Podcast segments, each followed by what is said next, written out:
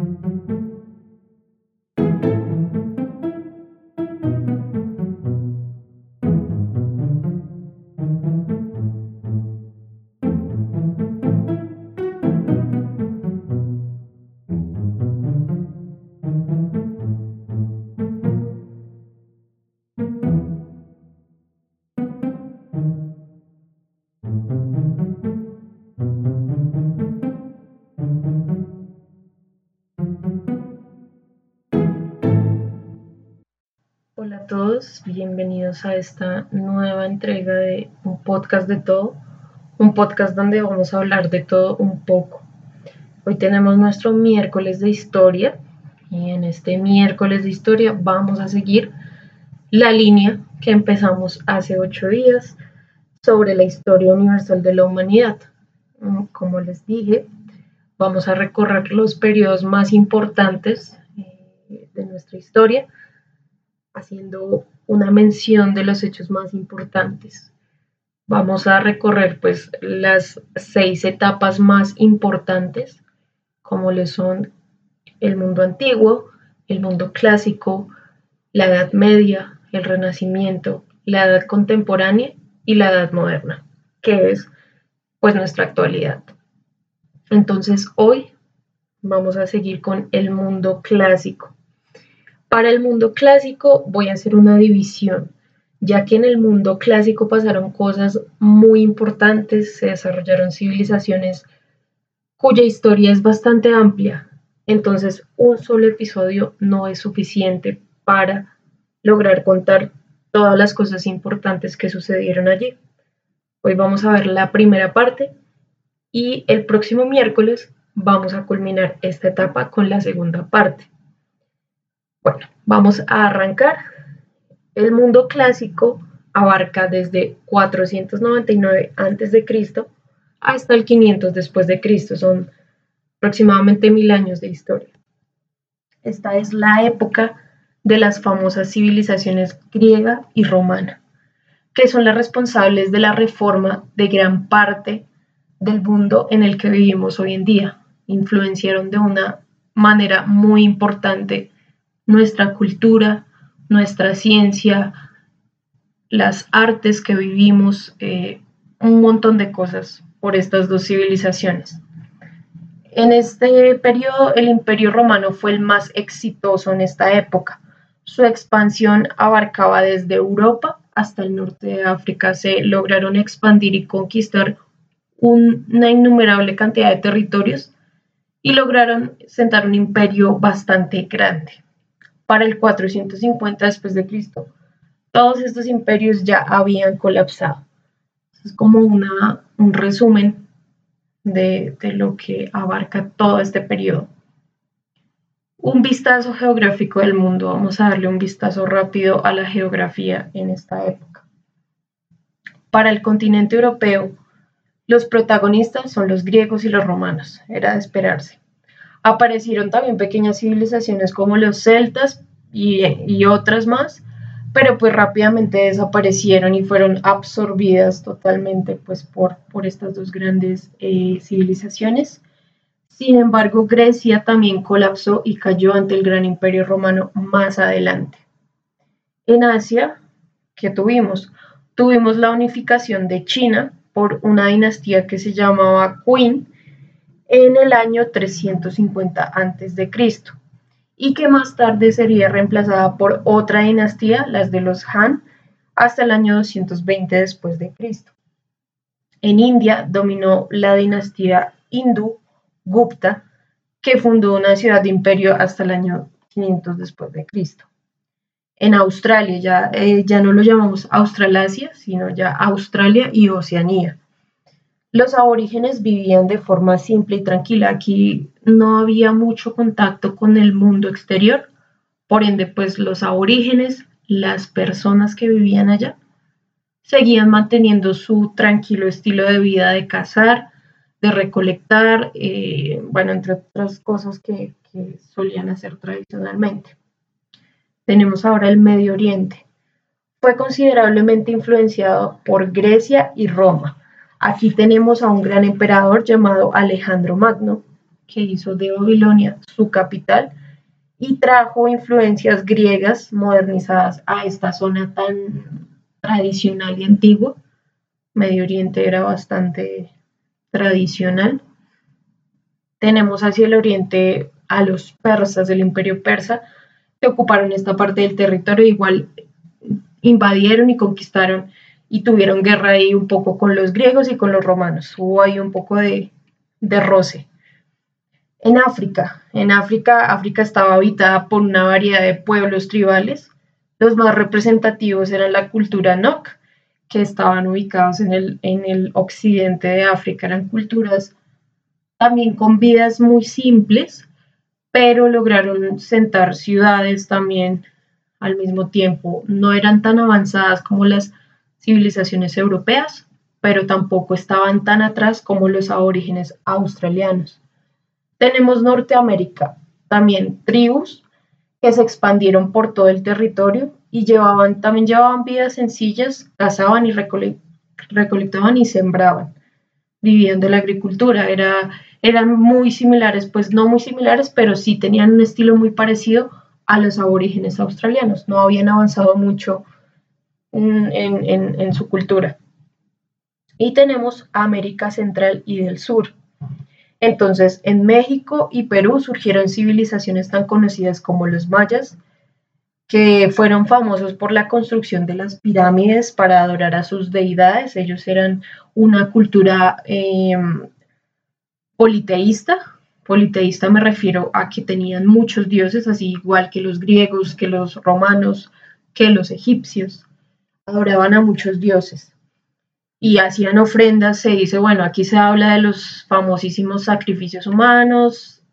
Habían muchas cosas ahí un poco turbias, pero pues ellos lo que querían siempre era rendirle tributo a sus deidades. E igual eran, eran una, una civilización curiosa porque se destacaron por el desarrollo de la escritura y la astronomía. En esa época surgió en el ser humano eh, una curiosidad imperiosa de saber de qué estaban rodeados, de conocer el universo, de conocer el mundo. Era bastante una curiosidad de conocimiento muy chévere, porque eso fue lo que impulsó a los grandes avances más adelante sentaron bases, a pesar de la época tan oscura que se vivió en la Edad Media, que fue un retroceso, del cual pues vamos a hablar más adelante, pero sentaron bases para lograr eh, hacer los más grandes avances científicos que se ven hasta el día de hoy. Y bueno, en Perú aparecieron eh, dos culturas muy similares a las a la maya, los Nazca y los Moche. No son tan conocidos, pero Igual luego ahí dan pie para que vayan haciendo la suprema civilización inca, eh, que fue una civilización muy poderosa que se originó en el Perú. Vamos ahora a hablar de la civilización griega, los griegos clásicos. Abarcó esta época clásica de los griegos del 600 a.C. al 337 a.C estaba constituida por ciudades-estado independientes, cada una tenía sus propias leyes y costumbres. Y bueno, algo a favor de los griegos era que eran una civilización con nuevas ideas, eh, con cosas nuevas, querían aportar y, e ir avanzando. Ellos, ellos estaban llenos de esta curiosidad intelectual. Ellos fueron parte importante también de, como les digo, los grandes avances científicos, eh, culturales, eh, artísticos que vivimos. Fueron una base primordial y clave. En cada ciudad, las personas construían como fuertes y paredes a su alrededor para delimitar sus territorios. Era como una cosa bien extraña. Había, eran, eran considerados pues un país, ellos eran ciudadanos de este gran país, eh, Grecia, pero tenía cada uno su patriotismo no, no de país, no de nación, sino de ciudad. Entonces cada uno buscaba era de hacer sus delimitaciones territoriales y progresar como individualmente cada ciudad. Era bastante curioso. Las dos ciudades más importantes son las conocidas Atenas y Esparta, los guerreros espartanos, como hemos visto en las películas. Civilización muy, muy importante. Los griegos fueron gente que lucharon por su libertad cuando fueron atacados, como les dije hace un momento, que los persas tuvieron roces con los griegos. Ellos lucharon por su libertad contra los griegos, contra los persas, perdón, e influenciaron a muchas culturas lejanas, como les digo. Los filósofos, los doctores y científicos enseñaron una nueva forma de pensamiento basada en la observación y discusión. Se crearon nuevas artes, arquitecturas y ciencias. Por eso hago énfasis, los griegos fueron bastante importantes. Tenemos a los filósofos famosísimos Aristóteles, Sócrates, Platón, la conocida mayéutica de Sócrates que consistía en el constante cuestionamiento de todo lo que se oía, toda la información que se recibía, los diálogos socráticos, eso es un tema bastante interesante y Sócrates nos enseña eso, a cuestionarnos. Ahí empieza el tema del pensamiento crítico y sienta las bases para la filosofía. La filosofía es un cuestionamiento constante de las cosas y de ser críticos. Y me parece algo excelente porque a través de, ese, de, de ser críticos, de esa postura, se construyen unas buenas bases para tener conocimiento o para llegar al verdadero conocimiento, cuestionando absolutamente todo. Entonces, por eso hago énfasis en la importancia de los griegos. La desunión de las ciudades-estado fue lo que ocasionó la caída del imperio griego e hizo que Felipe de Macedonia invadiera este país. Aquí, error garrafal de los griegos, el ser muy independientes, a veces el trabajo en equipo es eh, en situaciones de guerra lo que da un plus. Y los griegos, pues eh, como tenían su mentalidad independiente, pues no lograron fortalecer un ejército nacional, sino que simplemente eh, fueron defendiéndose como cada ciudad podía y esto hizo que fuera invadida. Este personaje, Felipe Macedonia, es un personaje importantísimo. Gobernó poquitos años, eh, murió, murió, mm, no recuerdo bien el año, pero luego su hijo va a ser una figura muy importante. Este es uno de los generales más grandes de todos los tiempos. Este señor se llama Alejandro Magno. Seguramente el nombre le sonará por ahí. En 13 años unificó Grecia, Egipto y Babilonia y propagó la cultura griega por el mundo. Fue un, señor que logró hacer eh, una unificación cultural de estas tres magníficas culturas como lo son la griega, la egipcia y la babilonia, los, los egipcios de por sí, pues eran seres brillantes con conocimientos avanzados. Eh, y aquí tenemos la Biblioteca de Alejandría, que contenía mucho de ese conocimiento griego, egipcio, babilónico, que fue lo que impulsó a un gran avance. Yo creo que si no hubiéramos pasado por la Edad Media, el ser humano estaría muchísimo más avanzado. Y aún más, si esa biblioteca, esos documentos tristemente nunca se hubieran perdido o, que nunca se hubieran perdido, se sabrían muchas cosas.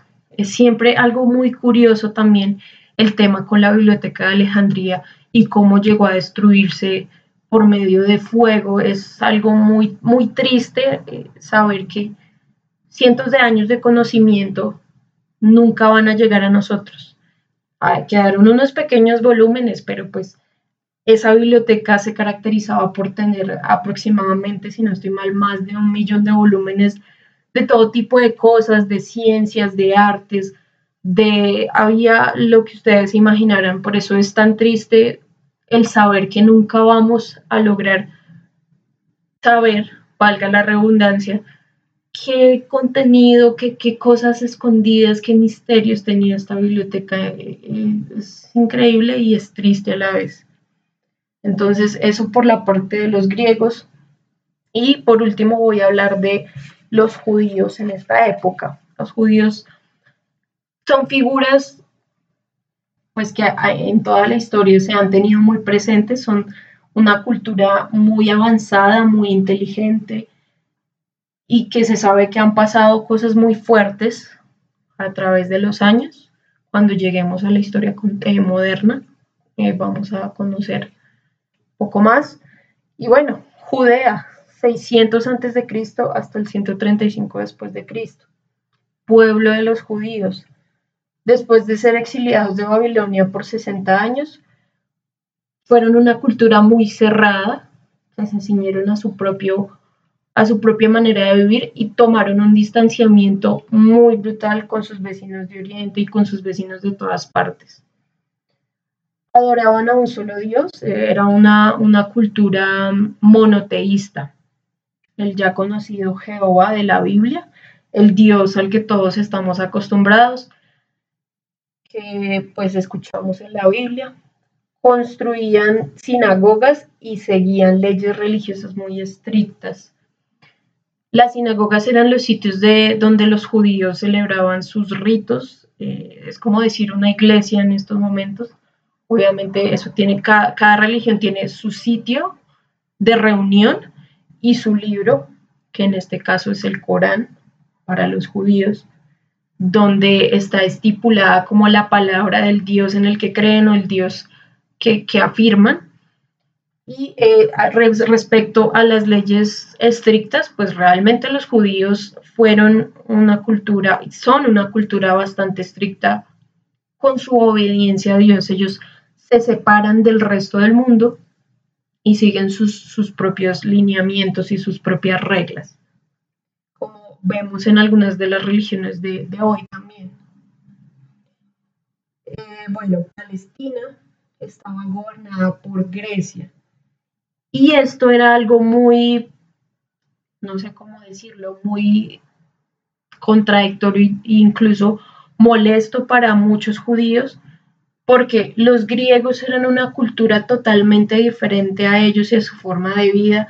Su forma de vida ha ido en contra de lo que los griegos imponían y esto chocaba mucho, porque los griegos eran gente liberal, gente pues ya lo hemos visto, los filósofos tenían una manera de pensar, de cuestionarse absolutamente todo, entonces cuestionaban el tema de Dios y esto para los judíos era pecado mortal, obvio, era su Dios y lo que él decía era lo que era y lo que estaba escrito en la Biblia, eh, en el Corán, era lo que era.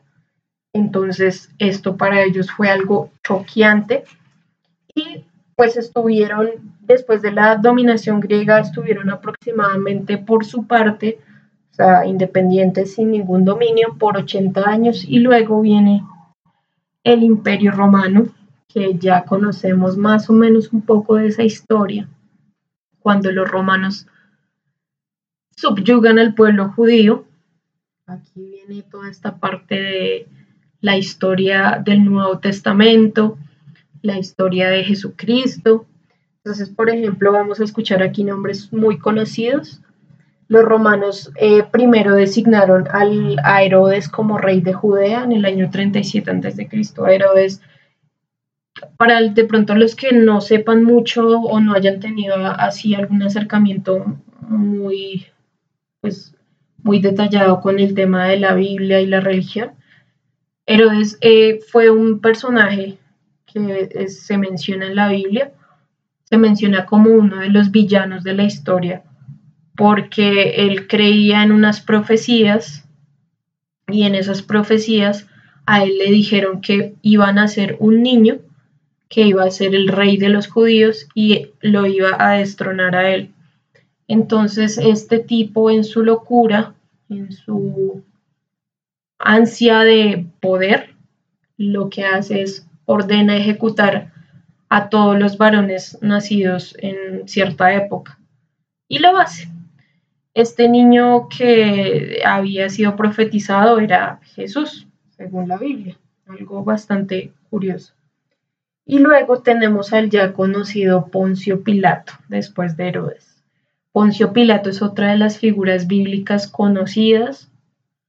porque fue el ejecutor, bueno, no el ejecutor, pero fue el que dio la orden en el, en el juicio contra Jesús y el que dio la orden de crucificarlo. A pesar de que en algunas películas a él se le pinta como que tuvo cierta tentación de no acatar las órdenes de los judíos, porque directamente el pueblo judío fue el que ordenó esta ejecución contra Jesucristo, según la Biblia. Entonces, eh, Pilato estaba abogando para ir en contra de lo que los judíos querían y finalmente eh, cedió y mandó la orden para ejecutar a Jesús a través de la crucifixión, que era uno de los métodos para em, torturar y asesinar a los condenados. Antes, los tiempos de antes, bueno, y cuando lleguemos a la Inquisición nos vamos a dar cuenta que tenían métodos muy sádicos, así como el ser humano tenía su lado bueno eh, de creatividad y de mm, buscar conocimiento y de aprender, este conocimiento también iba un poco inclinado a, a la maldad. Entonces ahí vamos a ver cómo se idearon toda clase de máquinas torturadoras. Sin contar, por ejemplo, que los romanos también para esta época, antes de que se instaurara el, cristianismo, ellos castigaban a los, cristianos, a los judíos, los tiraban a los leones, bueno, hacían un montón de cosas infames. Entonces desde allí ya vemos la maldad del ser humano desde tiempos remotos. Objetos destacados del judaísmo, pues está el menorá, que es un candelabro ceremonial que fue moldeado por Moisés para plasmar los siete días de la creación. Es algo muy simbólico y representativo de, de esta religión. Y bueno, esto era lo que les quería contar hoy en la primera parte del mundo clásico. Como les dije, hay mucha tela para cortar en esta segunda etapa dentro de hoy, en ocho días, vamos a hablar ya del gran imperio romano, vamos a hablar de los bárbaros, el avance de ciencia y tecnología y la arquitectura en esta época, entre otras cosillas muy interesantes. Así que gracias por escucharme en estos minutos, espero que haya sido de su agrado y nos vemos en otro capítulo de un podcast de todo.